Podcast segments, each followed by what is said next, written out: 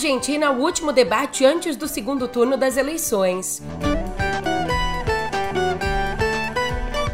E depois de muita espera, brasileiros conseguem deixar a faixa de Gaza.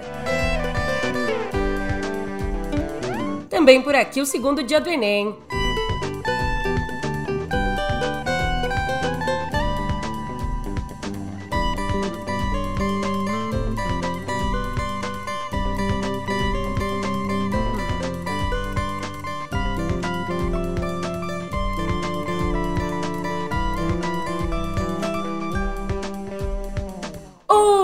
Ótimo dia, uma ótima tarde, uma ótima noite para você.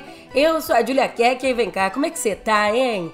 Nessa segunda, dia 13, o noticiário começa na Argentina, que tá em reta final para conhecer seu novo presidente. E a gente já conversa mais sobre isso no pé do ouvido. Música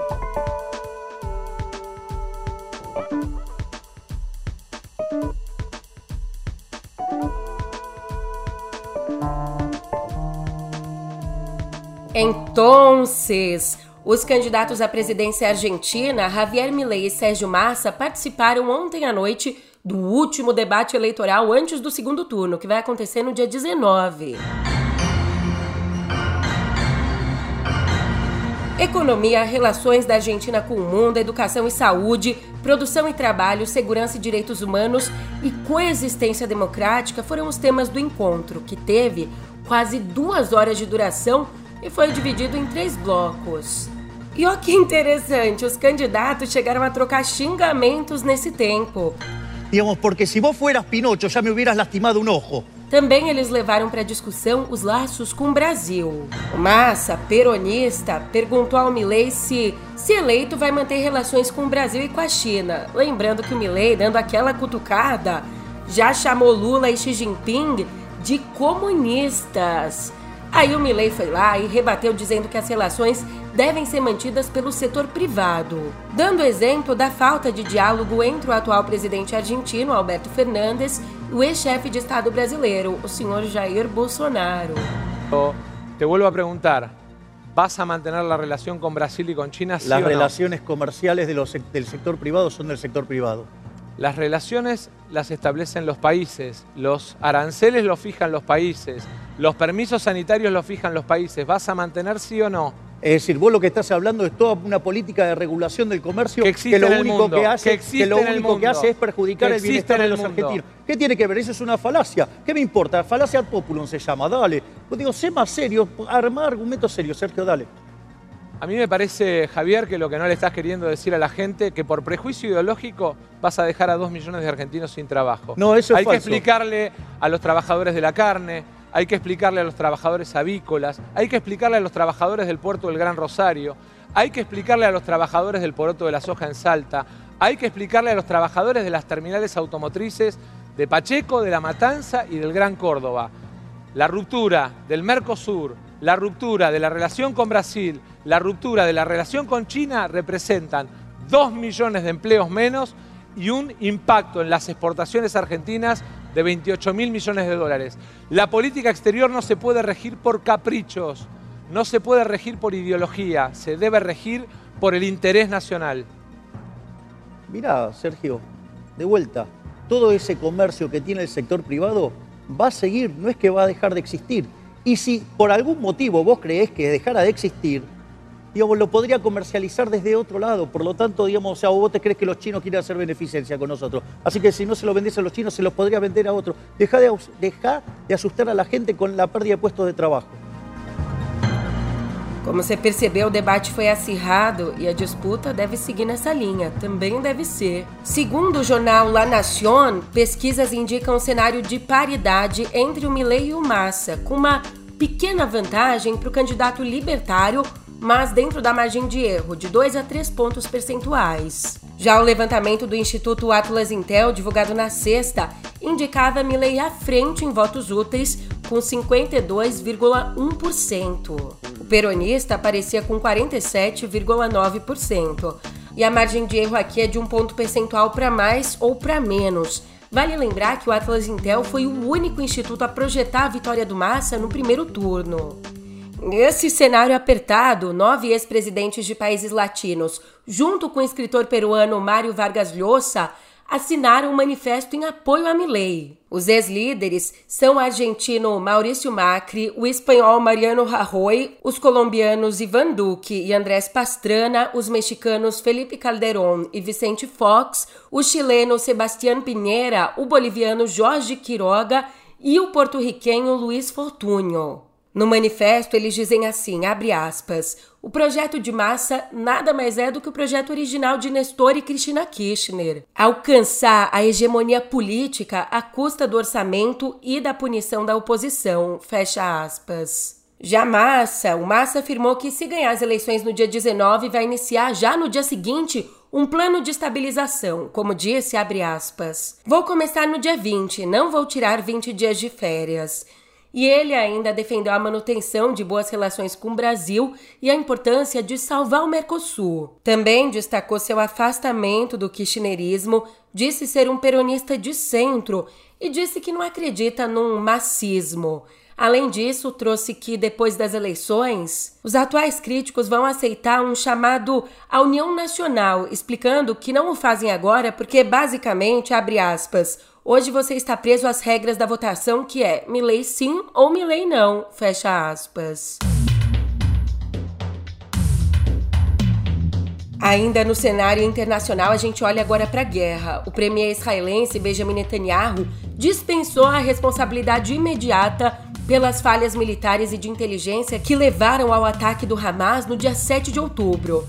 E para fazer isso, ele traçou uma comparação aos presidentes americanos que estavam à frente do país durante acontecimentos chocantes e com muitas vítimas. Em entrevista à CNN nesse domingo, ele disse assim: As pessoas perguntaram a Franklin Roosevelt depois de Pearl Harbor. As pessoas perguntaram a George W. Bush depois do 11 de setembro. Serão feitas perguntas difíceis. Agora temos que unir o país por um único propósito. Já em relação à estratégia pós-guerra, ele disse que o primeiro objetivo é destruir o Hamas. O segundo, segundo ele, é ultrapassar o alcance do cerco militar israelense e o terceiro é que a próxima autoridade civil de Gaza coopere na desmilitarização e também para o fim da radicalização de Gaza. Why won't you take responsibility now? I've already addressed that many times. And I said this whole question will be addressed after the war, Why just as people now? would ask. Well, did people ask Franklin Roosevelt after Pearl Harbor that question? Did people ask George Bush after the surprise attack of November 11th? Netanyahu também aproveitou a oportunidade para dizer que Israel está fazendo tudo que pode 24 horas por dia para libertar as mais de 200 pessoas feitas de reféns pelo Hamas, pontuando que esse é um dos nossos objetivos na guerra. Um é destruir o Hamas e o outro é trazer de volta os nossos reféns. Agora, questionado sobre o que diria as famílias que estão frustradas à espera do retorno dos sequestrados, o premier respondeu: É compreensível, eles estão sob uma tremenda angústia. Eles estão simplesmente sob tortura. Fecha aspas. Ao menos um tiquinho de alívio pra gente. Depois de semanas de espera, 32 brasileiros e seus parentes deixaram a faixa de Gaza e entraram no Egito na manhã de ontem, chegando ao Cairo. E numa aeronave presidencial, eles desembarcam no Brasil hoje à noite. Duas pessoas do grupo que constavam na lista original desistiram da repatriação e decidiram permanecer em Gaza. De acordo com o embaixador brasileiro na Palestina, o Alessandro Candéas, as desistências são de uma mulher de 50 anos e da filha dela de 12, e ele disse que elas desistiram por motivos pessoais. O presidente Lula parabenizou Itamaraty e a FAB pela operação Voltando em Paz, que, com o grupo que chega hoje, vai ter repatriado 1.477 pessoas. Mas não para por aí. O Itamaraty prepara ainda um segundo resgate com mais de 50 brasileiros e parentes que ainda estão em Gaza. Mas, por enquanto, a gente não tem um prazo para que isso aconteça. Aliás, o chanceler Mauro Vieira afirmou que a versão de que o ex-presidente Jair Bolsonaro teria atuado para permitir a repatriação do grupo em Gaza, ele disse que essa versão da ajuda do Bolsonaro é uma simplesmente uma desinformação. Abrindo aspas para o Mauro Vieira, Todo o esforço para a libertação dos brasileiros foi feito pelo governo do presidente Lula, por instrução dele e acompanhamento diário. Fecha aspas. E o Vieira também destacou que fez a interlocução com Israel, Egito, Catar e Autoridade Palestina para tratar da libertação do grupo, sendo que foi isso que resultou na conclusão exitosa nesse acordo entre todos os países envolvidos. Portanto, abrindo aspas para ele, ele diz assim: Eu acho que é desinformação.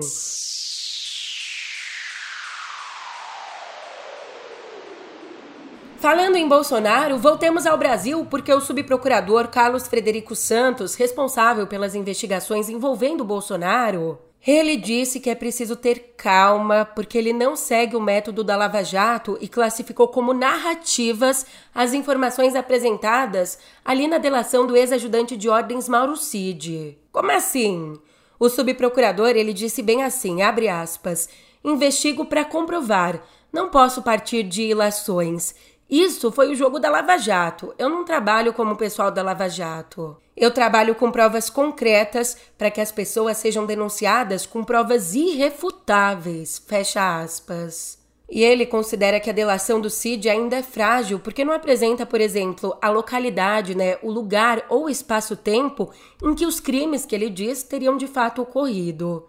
Por isso, o subprocurador afirmou que isso aí tem que ser corroborado. Pediu uma série de diligências que ainda estão em curso. Vamos esperar. Mas enquanto a gente espera, se tem algo de concreto, é a resolução aprovada pelo Conselho Nacional de Justiça ali na primeira sessão comandada pelo ministro Luiz Roberto Barroso é que essa resolução, que foi aprovada no dia 17 de outubro, abriu caminho para a criação de vários benefícios a magistrados de todo o país, que podem inclusive aumentar a remuneração, já tá pouco. A resolução garantiu ainda a equiparação de direitos e deveres de juízes e de integrantes do Ministério Público. Com base nisso, um benefício já foi criado pelo Conselho da Justiça Federal, podendo aumentar a remuneração de parte dos juízes federais em cerca de um terço. E para membros de tribunais estaduais e superiores, pode haver aprovação de novas remunerações.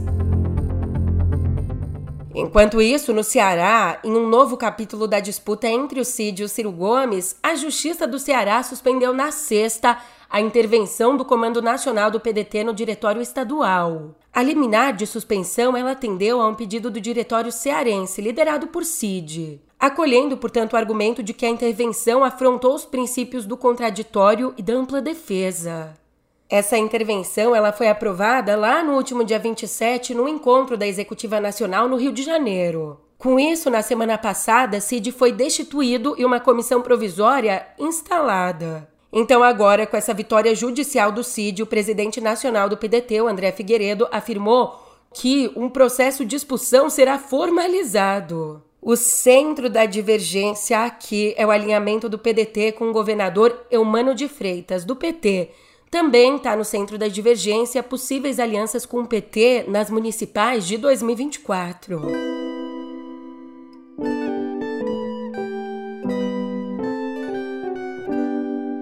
E, meu amigo, não é que o segundo dia de provas do Enem foi marcado pela repetição de duas questões? Uma de 2003 e outra de 2010. Então, dessas duas, a pergunta mais recente de 2010 sobre a gripe H1N1 foi usada na prova para detentos e depois foi anulada. E assim como aconteceu lá no primeiro dia de prova, os cadernos de questões circularam nas redes sociais antes das seis da tarde, quando os candidatos podem sair com as provas. Por isso, a Polícia Federal foi acionada pelo INEP. O gabarito oficial sai amanhã e as notas vão ser divulgadas só no dia 16 de janeiro. E olha só, depois aí do primeiro dia de prova considerado ideológico pela bancada do agro, o segundo dia teve mais uma vez questões sobre o uso de pesticidas e desmatamento. Síndrome de Down, vacina de RNA da Covid, matemática financeira e TPM também estiveram entre os temas abordados. Mas se teve uma coisa que os estudantes enfrentaram foi calor. Ave Maria, o fim de semana foi de muito calor no país.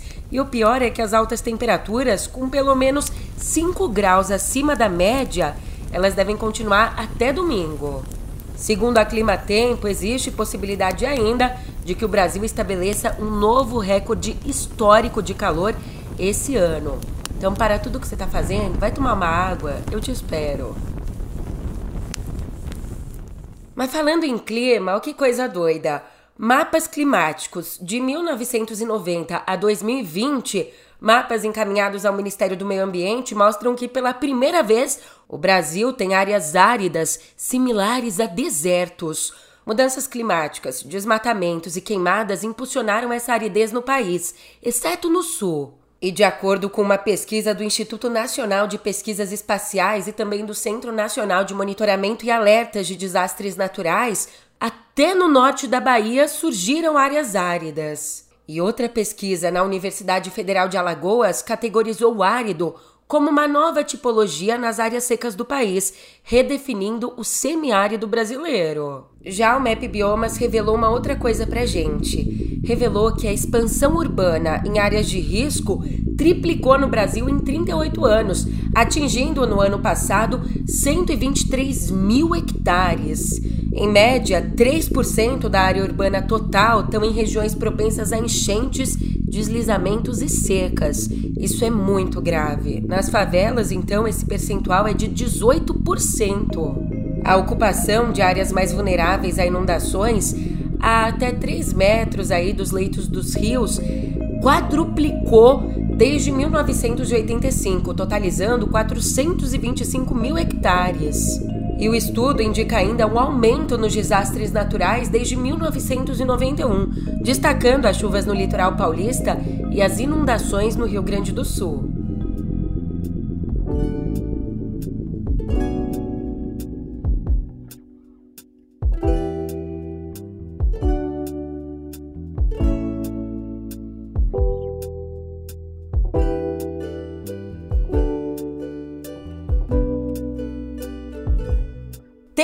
A lista de indicados ao Grammy Awards 2024.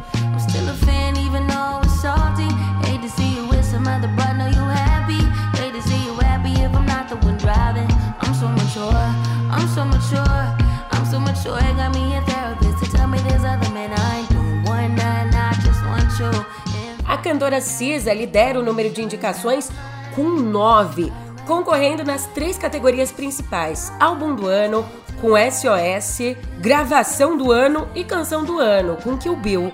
Vitória Monet e Phoebe Bridgers têm sete indicações, enquanto a Dona Taylor, a Taylor Swift, Miley Cyrus e Olivia Rodrigo aparecem com seis. Representando o Brasil, Ivan Lins, Luciana Souza e Eliane Elias concorrem pelo melhor álbum de jazz latino. E a cerimônia que a gente vai descobrir os ganhadores vai acontecer no dia 4 de fevereiro em Los Angeles. Essa premiação promete, viu? Mas quem também estava prometendo e não entregou nada foi o longa As Marvels. No fim de semana de estreia, o filme desapontou, arrecadando globalmente só 63 milhões de dólares. Bem, a diretora Nia da Costa já alertava para a saturação do gênero, mas prometia entregar um mundo brilhante para o público. Já a Disney almejava aí mais de 140 milhões de dólares, o que já é bem baixo para um filme com orçamento de 220 milhões. Esse é o 33º filme do universo cinematográfico Marvel e um dos piores lançamentos mundiais. Para você ter uma ideia aí, para conseguir comparar, Capitã Marvel, por exemplo, né, conquistou 302 milhões internacionalmente e 455 milhões globalmente. Bem na linha do que disse a diretora, analistas apontam a saturação de filmes de super-heróis Agora, com universos repletos de spin-offs e séries, consideraram essa saturação como o fator principal para o declínio nas vendas de ingressos. Para tentar matar isso no peito, o CEO da Disney, Bob Iger, prometeu um retorno de qualidade sobre quantidade, com Deadpool 3 como o único filme do UCM em 2024. Não tem jeito, eles estão quebrando a cabeça para fazer dar certo. Mas nessas de quebrar-cabeça, se eles precisarem de uma outra, é importante saber que a cabeça original do C3PO tá à venda. What are you talking about? Usado lá no primeiro filme, o icônico capacete do robô avaliado em 1 milhão e 220 mil dólares, ele vai ser leiloado pela britânica Prop Store. E a cabeça não tá sozinha. O próprio Anthony Daniels, que deu vida ao robô, colocou mais de 200 itens à venda, incluindo partes da Millennium Falcon e roteiros que ele usou durante a produção. E ó que doido! Em 2019, lá nas filmagens de A Ascensão de Skywalker, a produção ofereceu a Daniels que levasse os itens do set. Mas ele recusou levar esses itens para casa porque, segundo ele, ele já tinha o suficiente. Então, dando valor à presença e não a presentes, porque não é sobre tudo que o seu dinheiro é capaz de comprar, e sim sobre cada momento, sorriso a se compartilhar, brincadeira. Mas vale dizer que o ator vai marcar presença na CCXP em São Paulo entre os dias 1 e 3 de dezembro.